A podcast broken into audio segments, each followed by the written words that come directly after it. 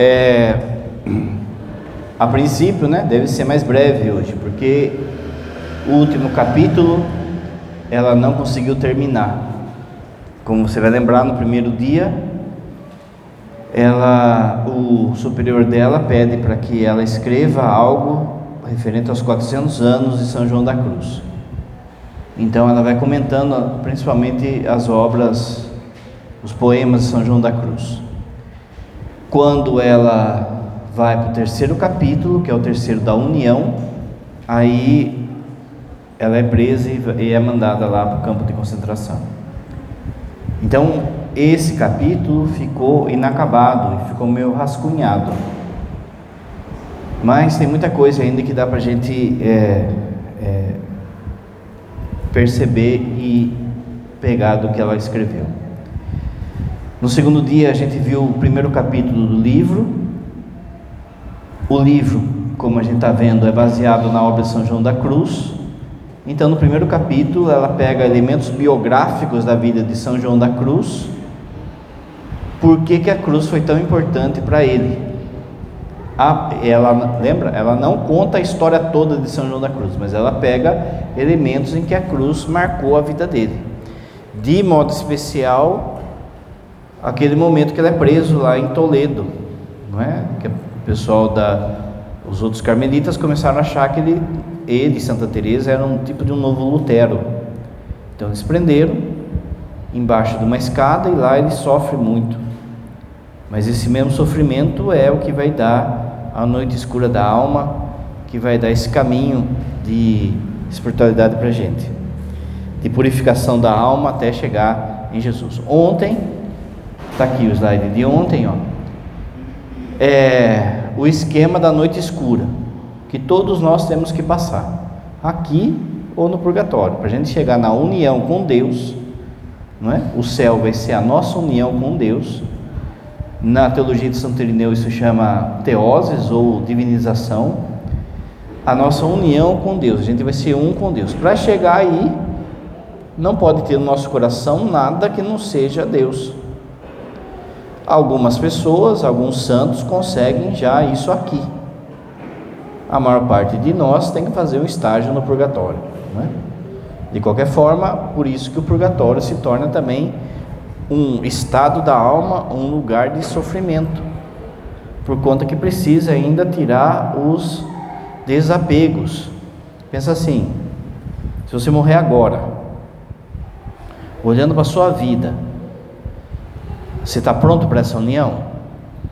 Não tem nada aí no seu coração de egoísmo, de raiva, de olhares, de desejos desordenados, da comida, da bebida, da sexualidade, lógico que todo mundo tem.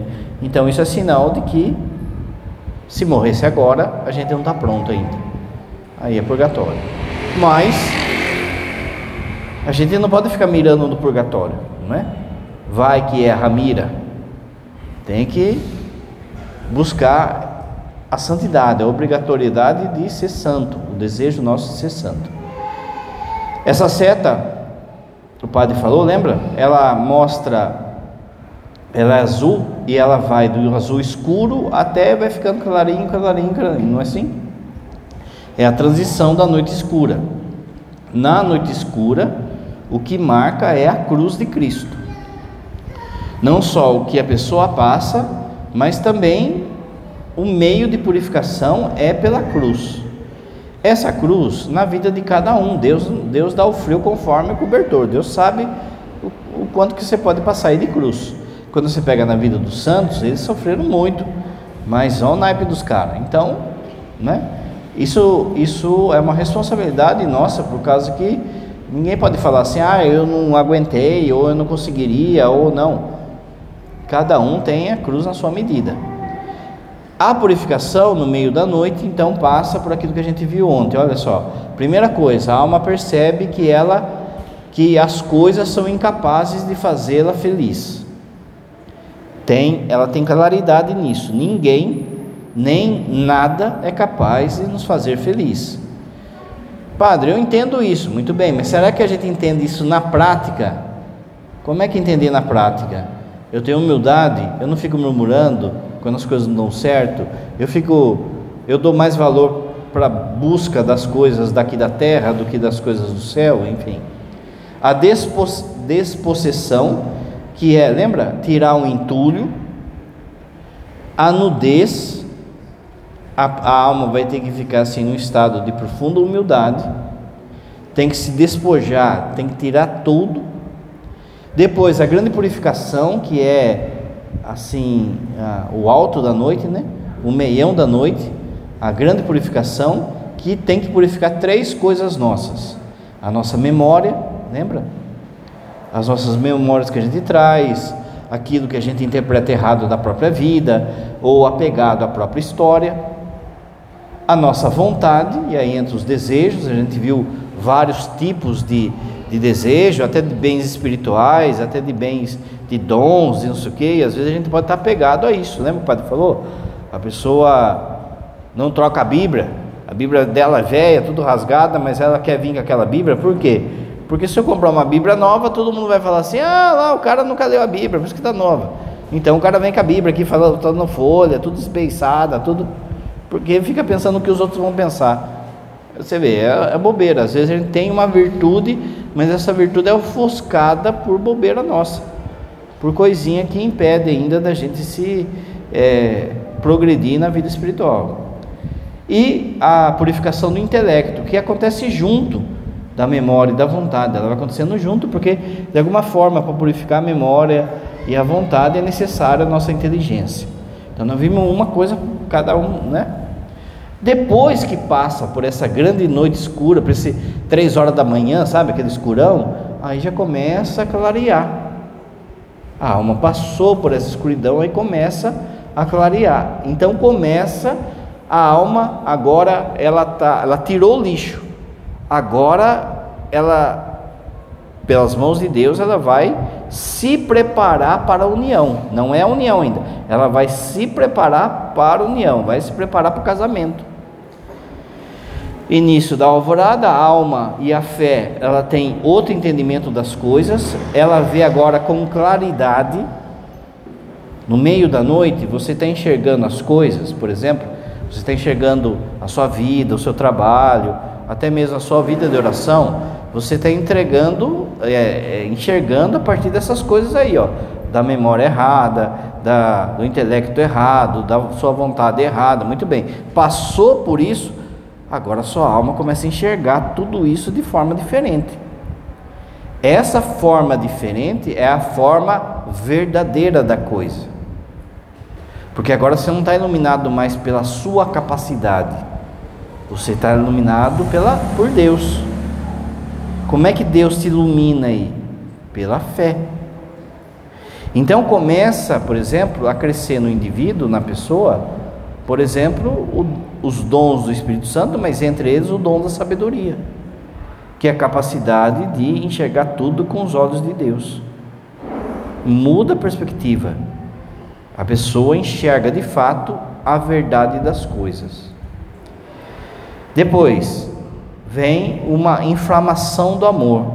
A pessoa começa a ter dores de amor por Jesus, pela Eucaristia, pela igreja, por Nossa Senhora, por Deus. Começa a doer na sua alma é, e no seu corpo de amor por Jesus. Ela fica inflamada por amor a Jesus.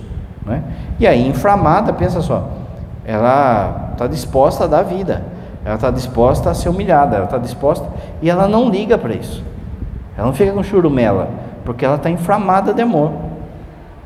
Ela quer ainda mostrar que ama o amado, quer mostrar ainda que ama a Jesus. Então, quando vem essas provações, humilhações, é, enfermidade, tudo, ela, ela fica até grata por poder sofrer por Jesus. Depois, por conta disso, ela consegue também entender uma unidade na criação. Ela começa a ver que tudo é como se fosse uma grande sinfonia que Deus vai conduzindo. Ela consegue ver que, por pior que uma pessoa seja, ela é amada por Deus. A grande questão de ser santo é essa: entender que eu sou amado por Deus. A pessoa que não está no caminho ainda é porque não entendeu isso. Mas o santo compreende que Deus ama aquela pessoa, mesmo que aquela pessoa não saiba. Então ela não quer fazer mal para o outro. Ele não quer fazer mal para a criação. Ele, ele entende que tudo é faz parte dessa orquestra e tudo é dado como bondade de Deus.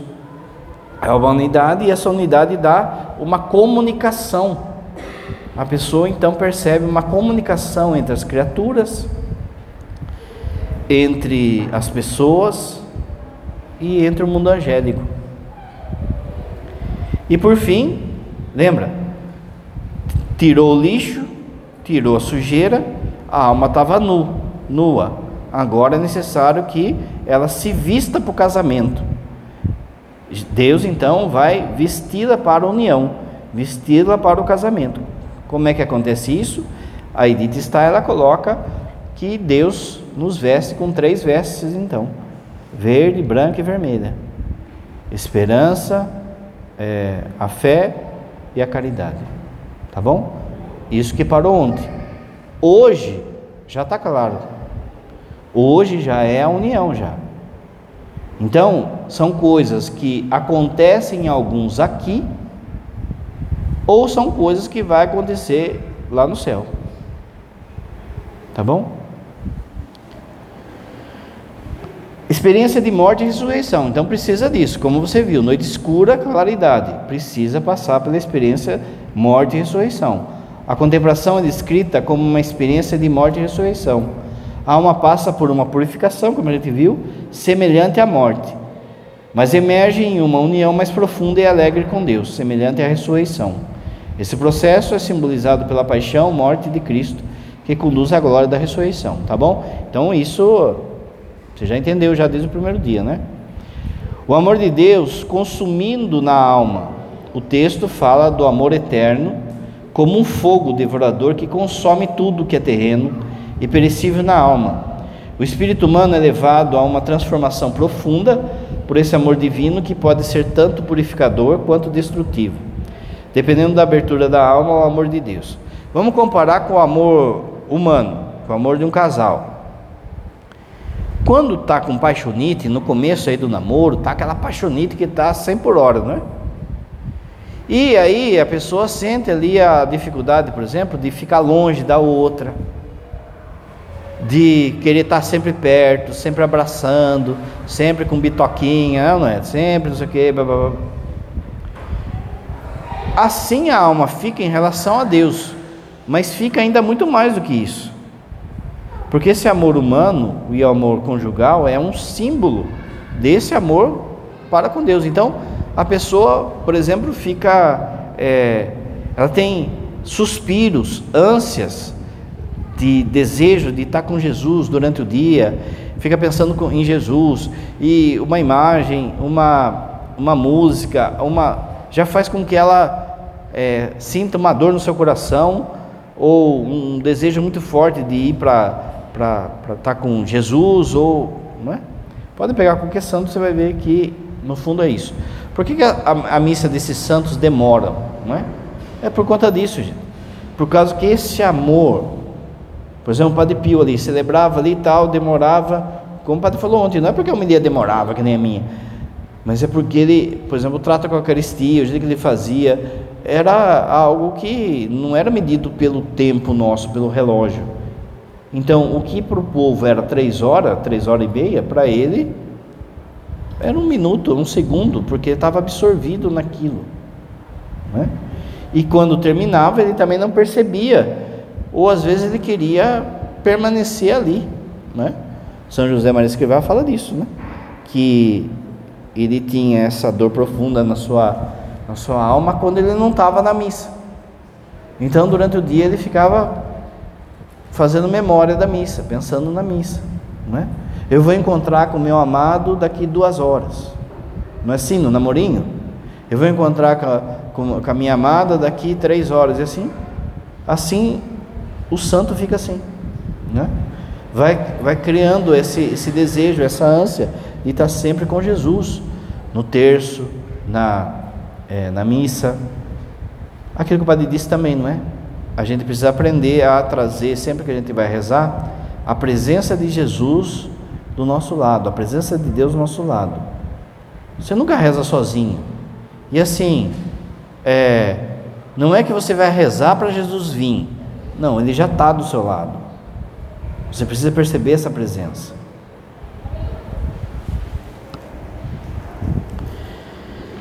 Quem passou pela noite escura? O que, que acontece com a alma que passou pela noite escura?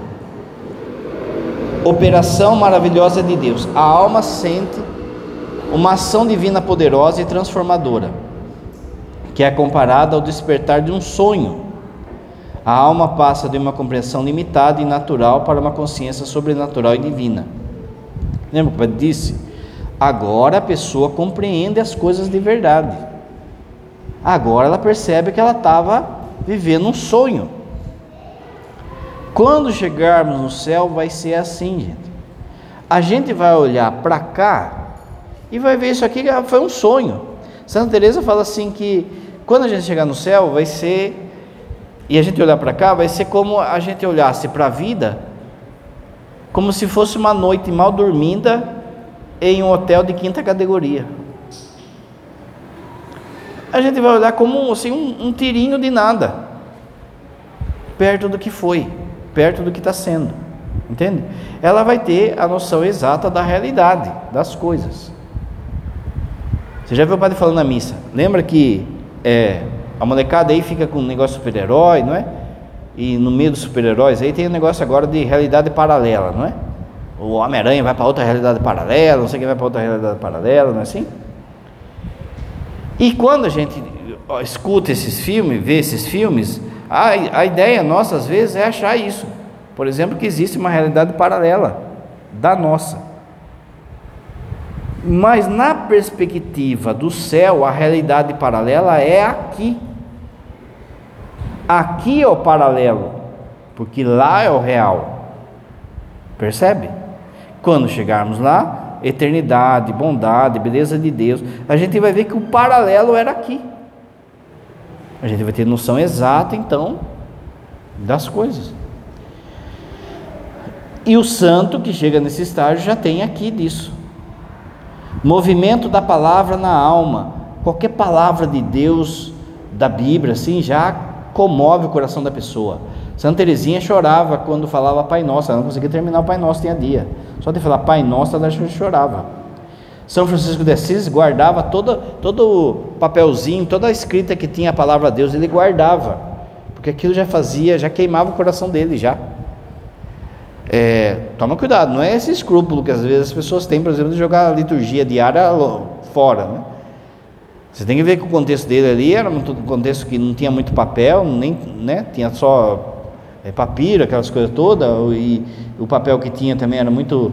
Então, quando tinha uma, um, algum, alguma coisa escrita, né, você ter uma ideia, é, no tempo de São Francisco, o livro de Isaías, só o livro de Isaías, o rolo, né, que antes era rolo, só o rolo de Isaías, ele trocou uma vez por um sítio. Tem uma pessoa que estava passando necessidade e ele tinha o rolo de Isaías. A pessoa foi lá e ele falou: está aqui, vende. A pessoa vendeu e trocou por um sítio. Aí vem o evangélico e fala assim: tá vendo? A igreja escondeu a Bíblia na Idade Média, escondeu nada, gente, não tinha. Agora é fácil você falar, você imprime, tem no celular aí, tem, né? Mas na Idade Média não tinha, não tinha, não tinha papel, não tinha gráfica, não tinha, né? era caro, né? A pessoa para ter toda a Bíblia tem que ser milionária. Mas repara que a coisa então era difícil de ter. Então qualquer palavra que eles tinham, qualquer já eles guardavam.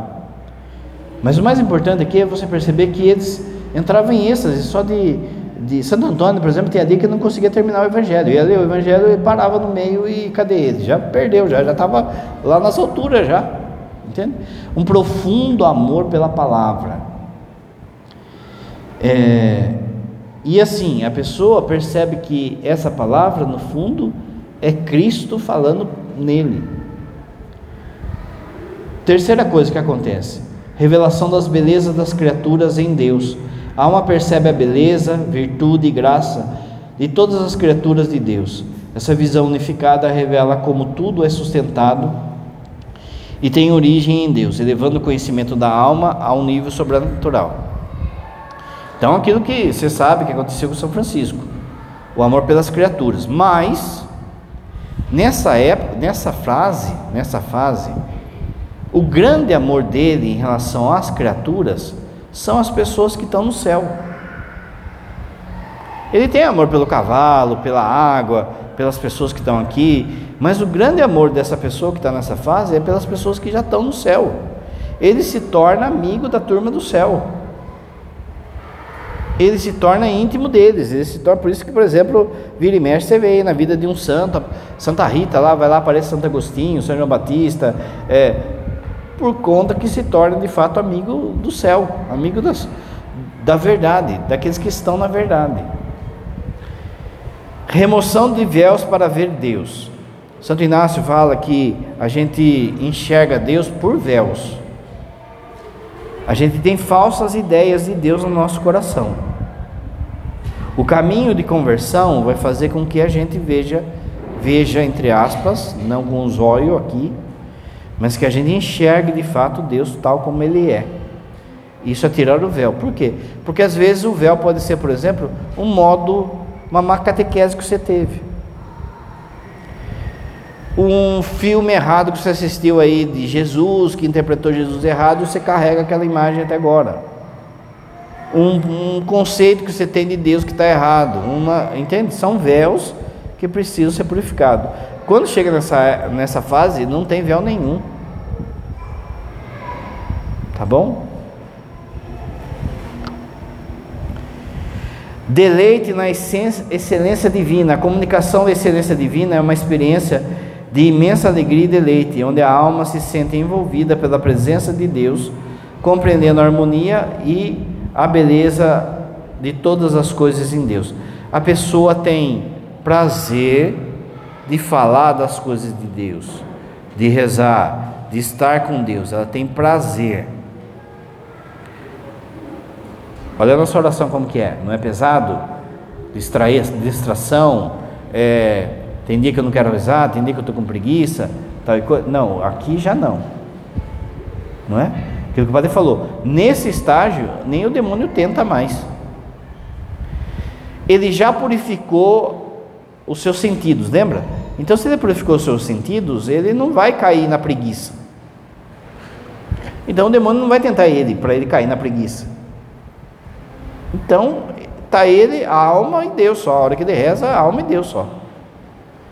E como o padre disse, às vezes basta uma palavra, uma, uma imagem, um, uma música, uma coisa para que o santo já já vai para cima, já, já fica beirando o céu já. Transformação da alma em Deus. A alma é transformada na medida que experimenta a profundidade e a riqueza da presença divina, tornando-se um reflexo de amor e da sabedoria e da beleza de Deus. Presta atenção, gente. Quando às vezes a gente pensa sobre o céu, a gente pensa de um modo muito infantil. Como o padre disse, a gente precisa purificar também a nossa ideia de céu. Por conta dela ser infantil, é que a gente faz uma péssima propaganda dele porque muita gente não quer ir. O céu vai ser nós dentro de Deus e Ele dentro da gente.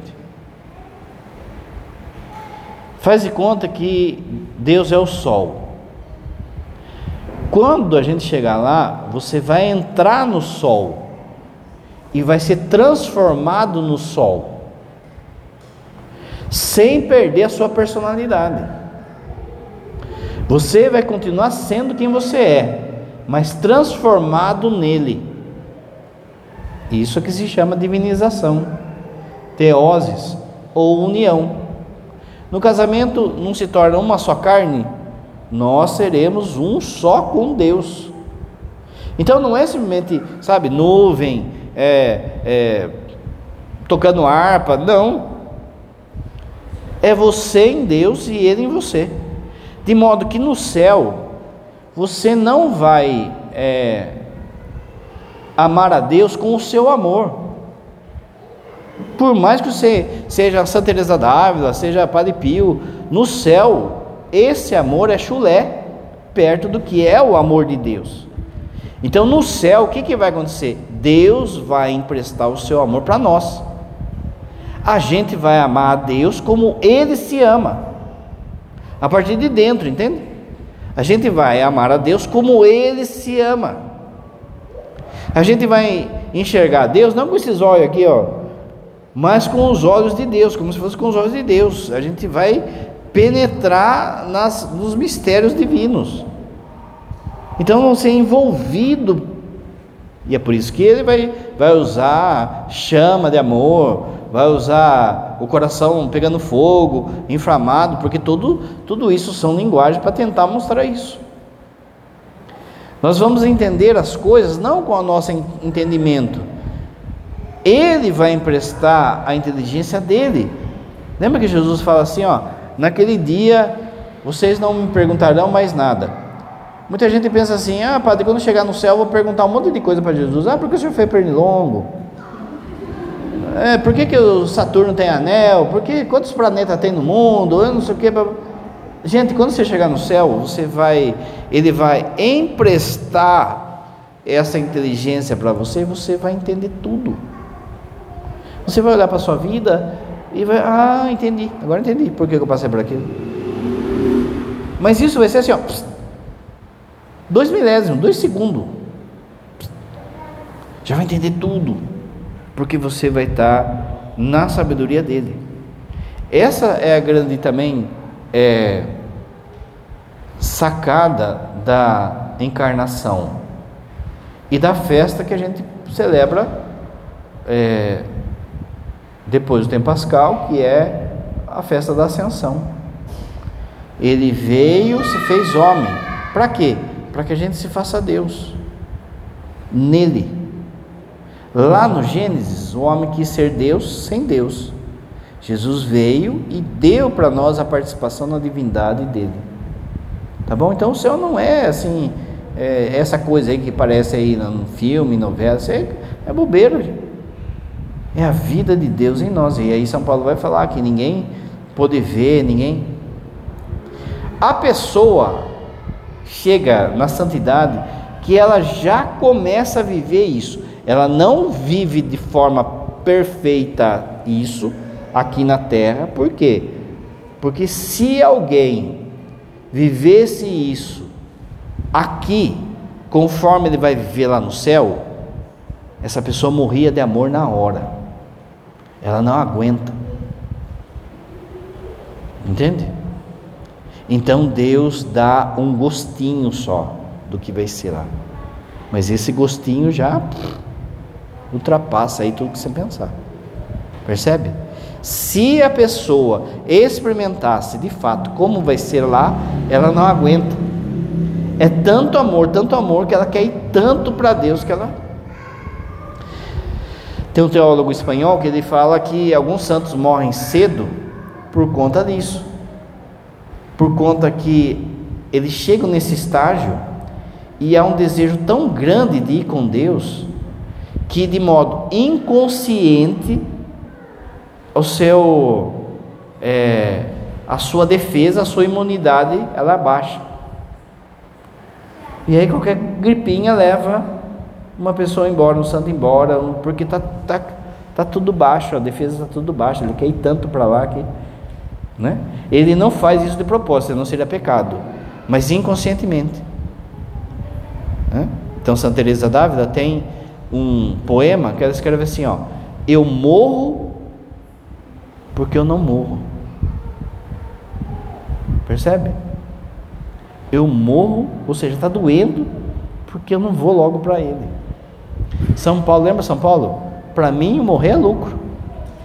É vantagem que eu fique para vocês que eu evangelize, que eu sei o quê. Mas se perguntar para mim, eu quero ir. Entende? Vida silenciosa e suspiro na alma é outra coisa. Essa, essa mística, isso é um sinal, deve ser um sinal do seu progresso espiritual. Quanto mais você vai crescendo, vai buscando, vai se purificando, a sua espiritualidade tende a silenciar. Silenciar no sentido assim, você não precisa de barulho, de prova, demonstração de afeto a Deus. Você vai silenciando, não é? Você, a sua oração pessoal vai se tornando silenciosa, no sentido assim de é, você vai rezar o terço naquela quietude da alma, naquela mansidão da alma. Por isso, tanta coisa é importante na missa, né? A questão do canto, do barulho, das respostas, do silêncio na missa. A vida silenciosa é mais que uma ausência de palavras, é um estado de receptividade e atenção interior. Você e seu marido, sua esposa, tem hora que vocês estão num lugar assim, ó, alguém fala alguma coisa, você só olha para ele assim, ó, vocês já, já conversaram, não é? Um já entendeu que, não é? É assim também com Deus. Só um olhar, só um, um pronto, você já entendeu o que ele falou. Não precisa ter palavra. A outra coisa é a intimidade de silêncio. Tem dia que vai no Santíssimo, vai na comunhão, vai e você não fala nada, ele também não fala nada, mas você sai renovado, você sai com o coração pegando fogo. Por quê? Porque é um silêncio de amor. É como um casal que é, fica ali sem falar a palavra, fica um olhando para o rosto do outro e amando a outra pessoa. É, o matrimônio espiritual, a união divina como protótipo, assim como a paternidade de Deus é o modelo para toda a paternidade, o casamento divino é com o ser humano, né, é o arquétipo de todas as relações matrimoniais humanas. Isso significa que as relações conjugais humanas podem ser vistas como reflexo imperfeito da união perfeita e original entre Deus e a alma. Aqui é importante o seguinte, que você já entendeu que, que é o caminho, e aí a alma é noiva, passa pela noite escura, tudo isso você já entendeu, a gente já falou. É, mas uma coisa interessante é que a partir disso é que você entende o que é o casamento seu. Olha que o texto está falando, o que ela fala. A paternidade verdadeira é de Deus. Você que é pai, você é uma sombra da paternidade dele. O casamento de fato, o matrimônio de fato é entre Deus e a alma. O matrimônio aqui embaixo deve ser o que? Sombra disso, exemplo disso. Aqui você vai entender um monte de coisa, né? É, por que, que o casamento é indissolúvel? Por que, que é um caminho de santificação? Por que, que a sexualidade não pode ser com qualquer um? Não é? Se é um reflexo da alma com Deus, o seu casamento tem que ser isso também. Quem vai falar muito disso é João Paulo II na teologia do corpo.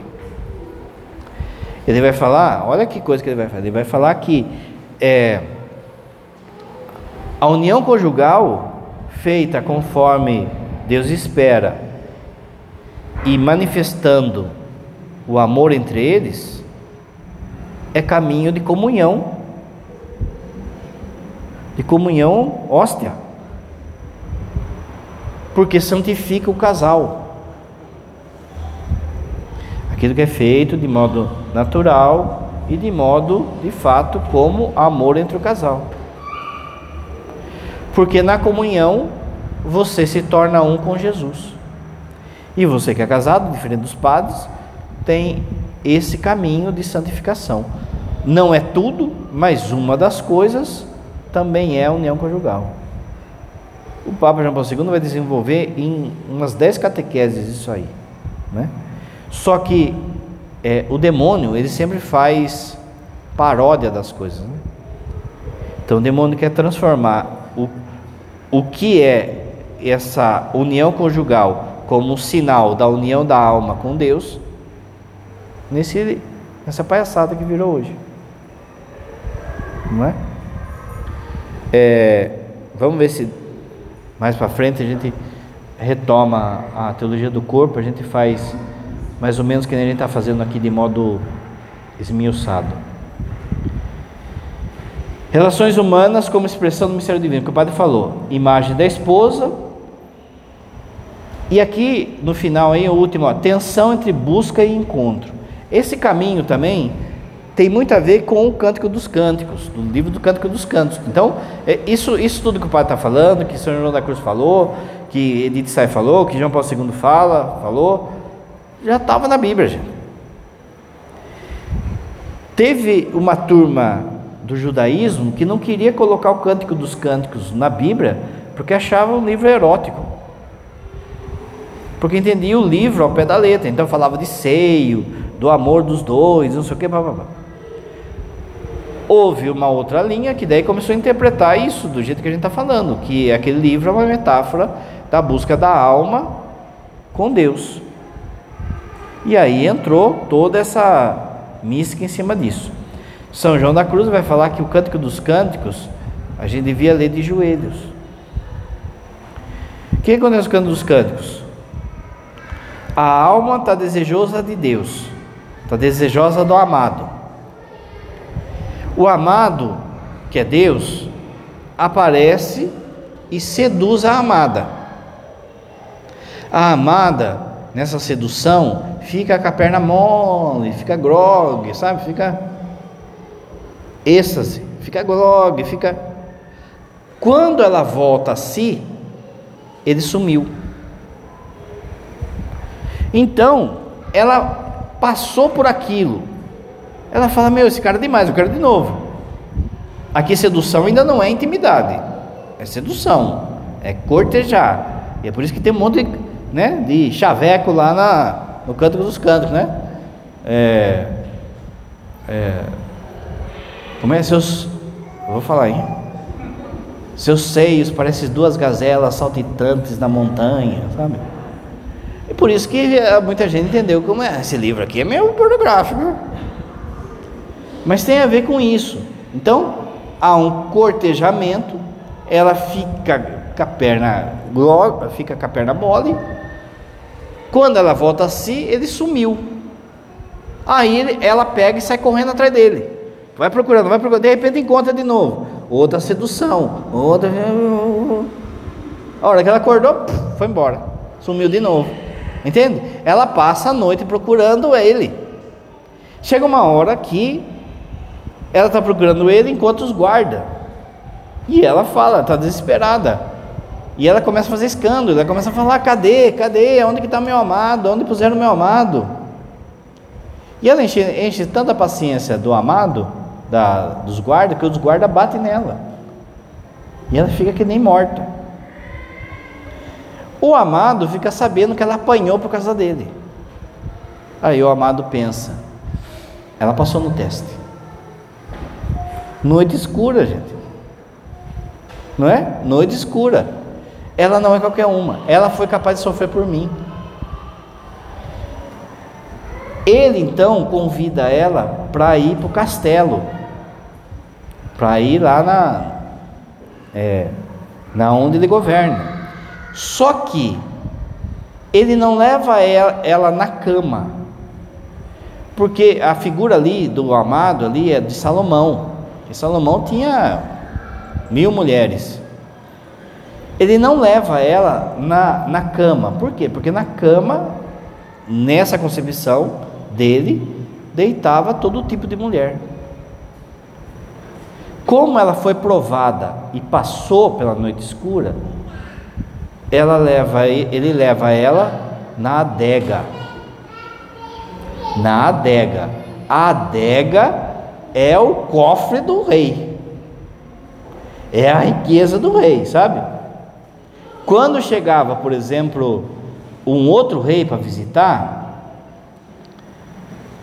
aliás, quando ele tinha intimidade com uma uma dessas mil mulheres que o, que o rei tinha, ele chegava lá, deitava ela na cama, ele era o rei, ele estava mandando, então a mulher tem que fazer tudo. E aí ele ia lá e mandava trazer um vinho. Traz um vinho aí, mas que vinho? Ah, pega o chapinha mesmo. Pega o São Roque, pega, sabe, o, sangue de boi. Pega vinho em pó. Quando vinha um rei, aí para impressionar o rei, ele ia lá e escolhia o vinho mais caro que ele tinha para mostrar para o rei. Se ele está pegando ela e não está pondo ela na cama, e não está dando chapinha para ela, mas está colocando ela dentro da adega para ela escolher o vinho que ela quiser, então ela ganhou o coração do rei. Percebe? E aí o texto fala que né, é, tiveram amor, aquela coisa toda, parece música sertaneja, não é? Na, na adega, nós nos amamos, sob o luar do vinho. Né? Veja então, por isso que Jesus, quando chega, ele transforma água em vinho, porque ele é o cara da adega, entende? O vinho que ele vai dar é o sangue dele. Quem tomar desse sangue dele vai ser um com ele. E aí tem as, o Apocalipse, né? Tá bom? Muito bem. São João da Cruz sabia tudo disso. Então ele vai escrever agora. Vamos ver só um pedacinho, não dá para ver inteiro. Ele vai ver, ele vai escrever um outro poema que é o Cântico Espiritual, que daí já fala da, dessa união.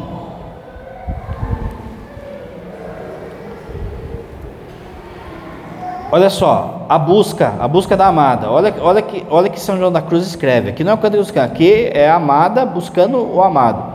Onde, aliás, antes disso, quando tem essa união entre o amado e o amada, no Cântico dos Cânticos tá, escreve assim, ó. Ela, escreve, ela fala assim: Encontrei o amado da minha alma, agarrei-o e não vou mais soltá-lo. Antes eu bobeei ele e ele escapou. Agora não escapa mais. João da Cruz escreve como: Onde que te escondesse? Pensa só, né? Toda essa busca, tanto da Cântico dos Cânticos da noite escura. Onde é que te escondesses, amado, e me deixastes com gemido? Como servo fugistes, havendo-me ferido. Saí por ti clamando e já eras ido. A hora que né, percebi, já foi. Na nossa vida é assim também, gente. Deus te seduz, você passa por essa experiência e daí você busca. Por que você está aqui? Porque um dia Deus te seduziu. Então você vai fazer encontro, você vem na missa, porque você quer isso de novo. Entende? Você quer ir de novo, quer isso de novo. Então Deus faz conosco um caminho de aparece e se esconde para nos seduzir para que a gente corra atrás. Vai chegar uma hora, como o padre falou, se já não chegou, em que a gente vai ter que provar de fato que ama Ele. É a noite escura, é esse apanhar, é a cruz. Pastores que subirdes, além pelas malhadas ao outeiro, se porventura virdes aquele a quem mais quero, diz ele que adoeço, peno e morro não é? A alma encontrou lá os, é, como fala, os pastores. Se vocês vê ele, fala que eu estou morrendo. Pergunta às criaturas. Agora ela fala para as criaturas. A amada fala para as criaturas. Ó bosques e espessuras, plantadas pela mão do meu amado. Ó prado de verduras, de flores esmaltado. Dizei-me se por vós ele há passado. Ele pergunta para as criaturas: ele passou por aqui? Tudo isso é o caminho lá que a gente viu, lembra? A pessoa procura Deus nas criaturas e não encontra. Resposta das criaturas. Olha a capacidade do santo fazer um negócio desse, né? Mil graças derramado, passou por esses soltos com presteza e enquanto os ia olhando, só com a sua figura a todos revestiu de formosura. Ele passou por aqui. A gente tudo ficou bobo também. Só que ele deixou em nós beleza. As criaturas têm beleza. Ele passou por ali e ele deixou a beleza dele ali. Amada, a noite sossegada, quase aos levantes do raiar da aurora, a música calada, a solidão sonora, a ceia que recreia e que namora. Lembra? A noite escura, agora está tudo em silêncio. Entrou, enfim, a esposa, no horto ameno por ela desejada, e a seu sabor repousa o colo reclinado, sob os braços docíssimos do amado. Ela entrou, na, aqui no caso, na, é, no horto, no jardim, ela entrou no jardim. Ele o acolhe, ela reclina a cabeça nele, ele acolhe ela com um abraço. O amado diz assim: aqui só está um pedaço, viu gente? Depois em casa, leia com calma, reze com calma. É difícil, como o padre falou, mas é profundo. É, ninguém é difícil pegar a, a, compreensão já de cara, até por causa que o padre falou, né? Da nossa fragilidade na vida espiritual. Sob o pé da macieira, ali comigo fosse desposada. Ali te dei a mão e fosse renovada, onde a primeira mãe foi violada. Aqui ela está remetendo à, árvore lá do, do, do, Gênesis. Ele coloca macieira porque havia, até hoje, né, tem muita gente que pensa que esse fruto é a maçã. Então ele está falando assim: no, na, no Antigo Testamento, lá no Gênesis, a primeira mãe foi violada pelo inimigo. Agora, também, numa nova árvore, numa nova macieira, que é a cruz dele, a alma vai ser desposada. Se lá atrás ela foi violada pelo demônio, agora a união deles vai é, salvá-la, vai, enfim. Né? Amada, após tuas pisadas, vão discorrendo aos jovens no caminho, ao toque da centelha, ao temperado vinho, donde emissões de bálsamos divinos. Ela está falando assim que agora, com tudo isso, todo vinho que ele dá é fenomenal, sabe? É um bálsamo. Amada, olha aqui, ó, no interior adega do amado meu bebi quando saía. Por toda aquela várzea já não mais sabia. Várzea é lugar, hein? Não é, ah, que várzea. E o não é nem várzea paulista também, viu? É, já nada mais sabia. E o rebanho perdi que antes seguia. Meu, é tipo assim, ela saiu tonta ali da, da, da adega que nem sabe mais onde estão tá as coisas, não sabe onde jardim, não sabe mais onde está rebanho, não sabe mais onde está nada, não é? Minha alma se há votado como meu cabedal todo a seu serviço. Já não guardo mais gado, aí, o padre falou, nem mais tenho outro ofício, que só amar já é meu exercício. Entende? Não tem sentido mais nada. Só vivo por amor dele. Ali me mostrar, mostrarias aquilo que minha alma pretendia, e logo me darias. Ali, tu, vida minha, aquilo que me desses no outro dia. Bonito demais, né? De novo, aqui só está pedacinho ainda. Muito bem, teve a união. Quais são os tipos de união que tem? Não é que existem só um, vários tipos de modos com que o santo pode se unir com Deus, né? Na vida de cada um é de uma forma. No céu vai ser na plenitude, toda a união. Mas em cada um se manifesta de um jeito. Então, por exemplo, em um santo pode ser a união das vontades. É um alinhamento com a vontade de Deus perfeito. É viver uma vida de virtude e obediência. Em outro santo, a união pode ser afetiva um amor profundo por Deus, por Deus, sentimento genuíno de amor e desejo. Em outro, uma união intelectual. Olha São Tomás, Santo Agostinho. Eles chegam à união com Deus pela, pela, pela intelecção.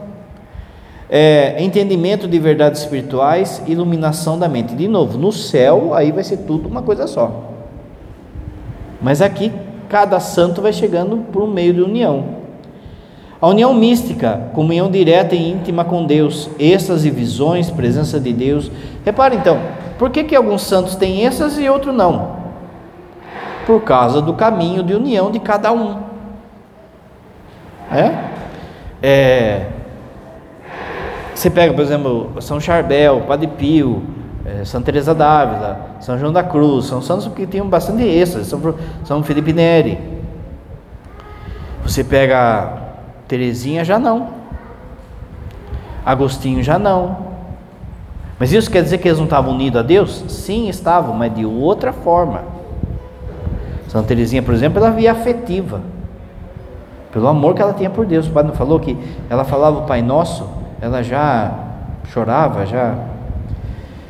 É, a união mística, ela se dá principalmente pelo santo que tem muita vida de oração, uma oração perfeita. A união transformadora, em que a pessoa muda, a pessoa já é outra. O Dom Bosco, por exemplo, que foi esses dias. É, o padre já falou, não é? O, o, quando vai fazer o processo para ele ser santo, o médico escreve lá no processo. Eu olhava para ele e via Jesus. Eu via Jesus. O que, que é isso? Transformadora, sabe? A pessoa chega, a pessoa fala, a pessoa toca na outra. Ela, ela não percebe a pessoa, ela percebe Jesus está ali. A união consumada ou espiritual, a transformação total em Deus, paz, alegria e amor constante. É, nas chamas do amor divino, como que fica aquele que chegou nesse estágio? Então, assim, tá tocando uma chama divina já, sabe? Já tá transbordamento de gratidão, né? A pessoa queima o coração dela de gratidão por Deus. A pessoa tem uma iluminação de poderes e sentidos. Então, por exemplo, lembra no Atos Apóstolos, os discípulos passavam e a sombra dele curava a turma. O, é, as toalhas que Paulo usava curava as pessoas. Santo Antônio, por exemplo, tanto de milagres Santo Antônio fez. Se você pegar também na vida dos santos, tem santo que não fez milagre aqui. Tem santo que fizeram alguns milagres. Tem santo que fez muito milagre. Tudo por conta da, da, da via unitiva de cada um. União com Deus, devolução de luz e amor ao amado. A pessoa, antes de tudo, se sente amada por Deus. A ideia nossa de santidade é assim, ó. É como, é como escola. É, eu vou fazendo coisa boa, coisa boa, coisa boa, e daí Deus me dá nota 8, me dá nota 9, me dá nota 7, me dá nota 5. Por isso que a gente às vezes se sente assim, é, sujo diante de Deus. Isso é mentira do diabo. Porque antes de você fazer alguma coisa, Deus já te deu 10. Ele te ama. É isso que você tem que acreditar. Que Ele te ama. Se você acreditar que você é amado por Ele, aí você não vai pecar. Porque você vai ver o tanto de amor que Ele tem por mim, como é que eu vou retribuir com pecado, com injúria, com não. Então veja que as obras elas passam a ser uma consequência do se sentir amado. Deus amou tanto o mundo que enviou seu Filho, para que todo que aquele que nele crê tenha vida eterna. Veja, crê no que, gente? No que, no, no que, que você tem que crer? Na Bíblia? Sim, mas depois. Na, nos sacramentos? Sim, mas depois. Na, no que, que você tem que crer para ser santo de fato? Que Ele te ama. Que Deus enviou o seu Filho porque Ele te ama. Que Deus enviou o seu Filho para morrer na cruz, para ressuscitar, porque Ele te ama. E aí, por consequência, eu amo a missa, eu amo a escritura, eu me santifico, eu deixo o pecado, eu, entende? Como que a gente acha que é santidade? A gente vai fazendo, vai fazendo coisa, aí chega num nível que não, gente, já é de graça. O santo, daí ele não sabe o que faz para devolver isso. E aí se vê essas obras que os santos fazem. Mas é por conta antes eles se sentem amados. Então, a mentira do diabo quando, quando você, por exemplo, faz um pecado aí, faz alguma coisa e você se, se sente sujo, ou parece que Deus não ama você. Deus não é professora do primário seu. Que se você não levou a maçã para ela, ela não, não é? Não te ama mais. Não é porque você conversou na escola, você não vai ganhar A positivo, A estrelado mais. Né?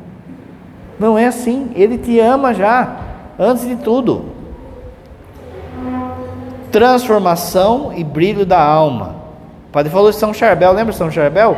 Que morre, o corpo dele fica lá 15 dias, não sei quanto tempo, lá fica brilhando. Olha os santos aí de modo incorrupto, olha, né? Às vezes o padre falou também semana de São João da Cruz que celebrava a missa e saía brilhando. Tem coisa que acaba sendo físico. Por que, que acaba sendo físico? O santo não precisa. Essas coisas acontecem para nós, para ajudar a nossa pouca fé. Mas o santo mesmo não precisa. É, ele fica inflamado de amor divino, não é? Ele está, veja, aqui que o padre falou, está no limiar da vida eterna. Por que no, no limiar? Porque, de novo, se ele, se o santo, se a pessoa é, vivesse o que ele vai viver lá no céu, ele era consumido. Então ele está no limiar, no limite ali, ó. Falando disso, lembra Moisés quando entrava lá na tenda? Quando ele saía, ninguém conseguia olhar no rosto dele. União com Deus unitrina, um entendimento do amor trinitário. Olha, por exemplo, Santa Elizabeth da Trindade. Ela chega para o confessor dela e fala assim: Eu não sei o que, que tem no meu peito, mas que chega a doer na minha alma. Parece que tem uma presença, parece que tem gente morando aqui. E ele fala assim: Isso aí é um negócio que na teologia se chama inabitação trinitária. A trindade, quando a gente está no estado de graça, a trindade está morando aí mesmo. E ela percebia isso. Quando ela falou isso, quando ele falou isso, houve um entendimento assim disso tudo, de forma que ele, ela pediu para ele ficar quieto. Fica quieto agora, porque eu percebi, sabe, como se fosse uma criança é, chutando no ventre. Fica quieto, senão você vai atrapalhar. Entre labaredas da glória divina e vida oculta do amor de Deus. A pessoa quer ficar oculta, a pessoa não quer mostrar tudo isso, ela quer ficar ela e Deus só. Sabe? Só que isso, de novo, não é assim um intimismo, ela e Deus só e o resto que se dane. Ela quer ter essa ocultação em Deus, é o segredo dela. Santa Teresa d'Ávila, ela chega uma hora lá que ela virou como se fosse a atração do circo. Quando ela comungava, ela levantava do chão. Então, o povo começou a ir na missa para ver a santa que voa. E ela ficava brava, porque não era para ver ela. Ninguém pode vir na missa para me ver. Então ela rezava para que Deus não desse isso para ela. Olha aí. O santo não quer fenômeno místico, não quer ter visualização, ele não quer, ele quer viver só do amor de Deus, porque ele está purificado. Lembra dos desejos, dos bens espirituais? Você lembra que o padre falou? Quando ia comungar, antigamente tinha aquela mureta aqui assim, ajoelhava e o padre ia passando e dando a comunhão. Ela então, na hora da comunhão, ela agarrava nessa mureta, apertava e falava: Jesus, não, não deixa eu subir, não deixa eu subir. Mas na hora que o padre falava corpo de Cristo, ela olhava para Jesus. Né? Mas o santo quer ter vida oculta. O padre Pio escondia a chaga. É, é assim, sabe? Você pega, por exemplo, testemunho do João Paulo II, de quem conviveu com ele, quanta coisa que ele fazia escondida que nós não sabia deitava no chão, é, dormia no chão, é, comia o que não gostava, fazia penitências, fazia, usava silício, coisa que santo não fala, ele está fazendo só, é ele e Deus só. Uma vida oculta em Deus. Muito bem, para terminar agora, ela descreve a escada do amor, a escada secreta que é como se fosse um, um termômetro aí da vida espiritual, que também dá para ver malemar como é que você anda aí, das pernas. No primeiro degrau, vantagem da alma. A alma se torna avessa ao pecado e a tudo que não é de Deus. Segundo degrau, busca incessante de Deus. A alma busca Deus em tudo e por meio de todas as coisas. Ela se torna consciente de Deus em cada aspecto de sua vida. Terceiro degrau, trabalho árduo e calor. A alma realiza obras por Deus, sentindo que tudo é insuficiente.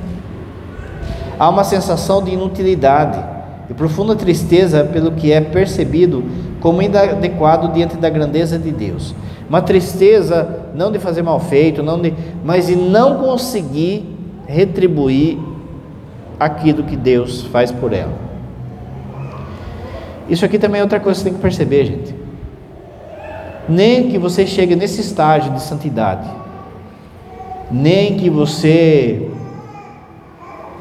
viva na 18 oitava morada, você nunca, nunca vai conseguir amar a Deus como Ele te ama.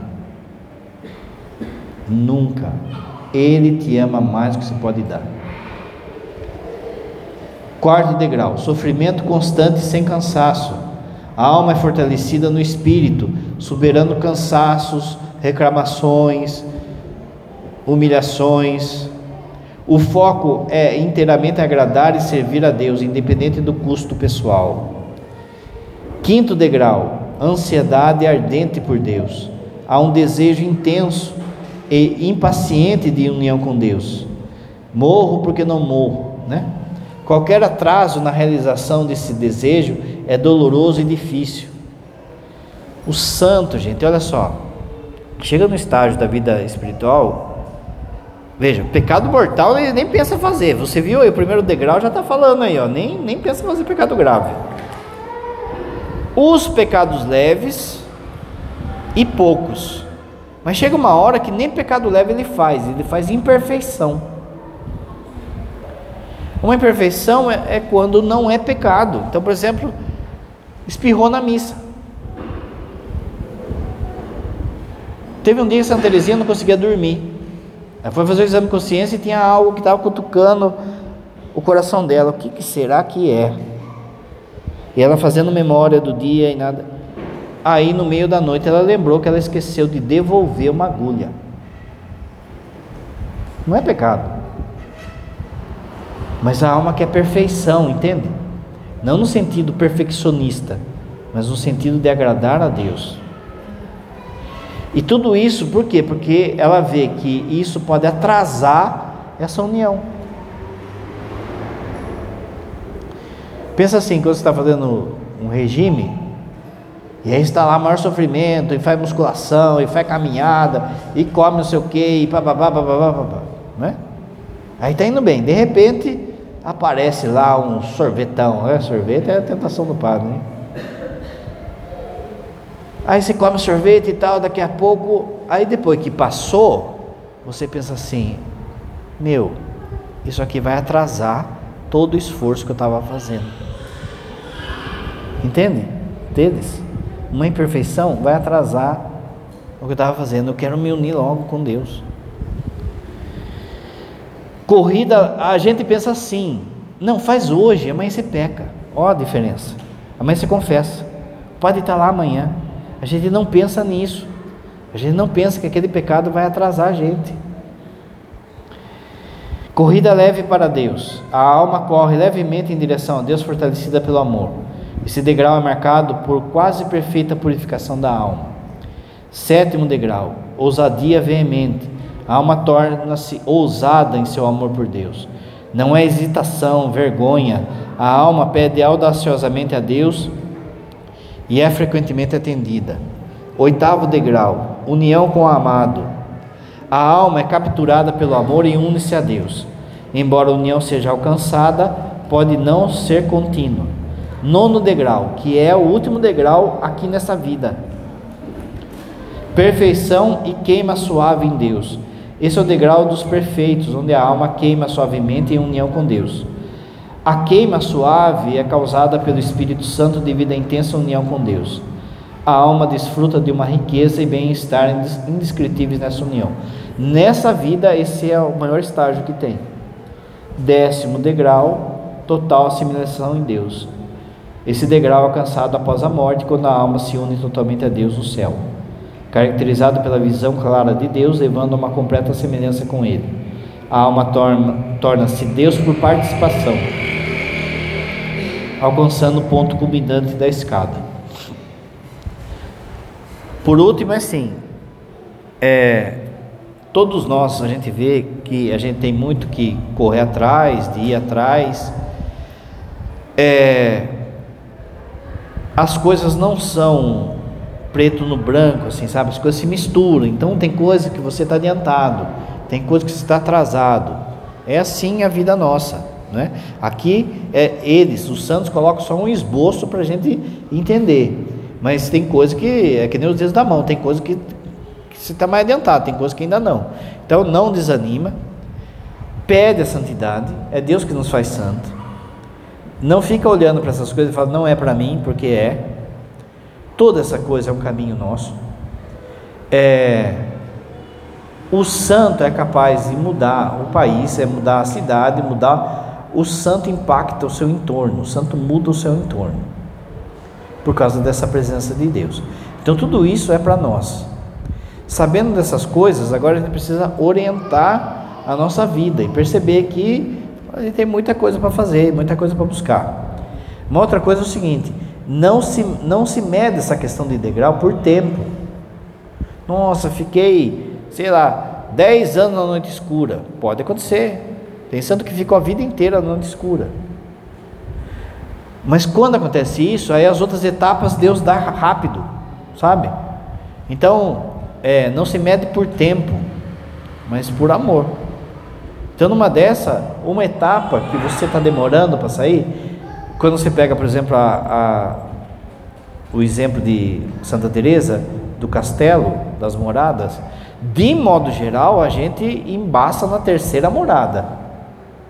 A maior parte de nós aqui, nós estamos na terceira morada, que é um sofrimento para sair, porque a gente não quer queimar a nossa riqueza. O jovem rico estava na terceira morada.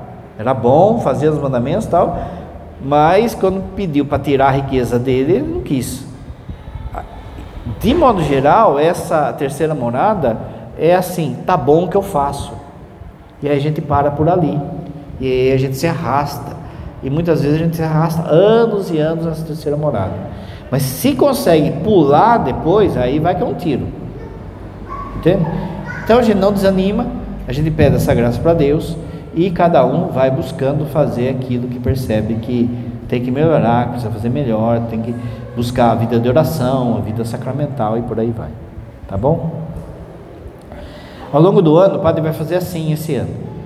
O padre vai escolher alguns livros, o que Deus colocar no coração dele, e aí a gente pega assim dois, três dias e faz uma exposição do livro, tá bom? Em vez de fazer um curso longo. O curso tomismo, tomismo continua, mas daí é, a gente faz esses cursos passados aí, conforme alguns livros que forem aparecendo, tá bom?